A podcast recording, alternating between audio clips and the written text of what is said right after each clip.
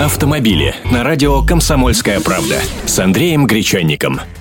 Здравствуйте! Скоро гаишники начнут штрафовать по наводке соседей по потоку. Новый сервис на столичном портале госуслуг позволит бороться с нарушениями правил дорожного движения при помощи роликов, размещенных в интернете. Проект будет запущен первом квартале 2014 года. Строго говоря, вы и сейчас можете накапать на нарушителя ПДД и его накажут. Но для этого нужно предоставить не просто свидетельские показания, а веские доказательства его вины. В идеале фото или видеоматериалы, где четко читается госномер, видна дорожная обстановка, указывается дата и время.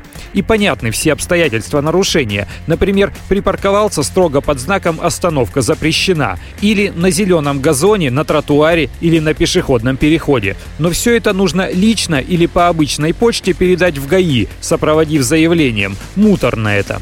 Новый сервис, который получил название «Автохам», позволит выложить фотографию или видеозапись нарушения на портале госуслуг. Такие обращения будут автоматически переданы в столичное управление ГИБДД, и госавтоинспекция будет обязана возбуждать административные дела по видеозаписям. Если они сочтут доказательства исчерпывающими, штрафная квитанция придет автовладельцу письмом счастья по почте.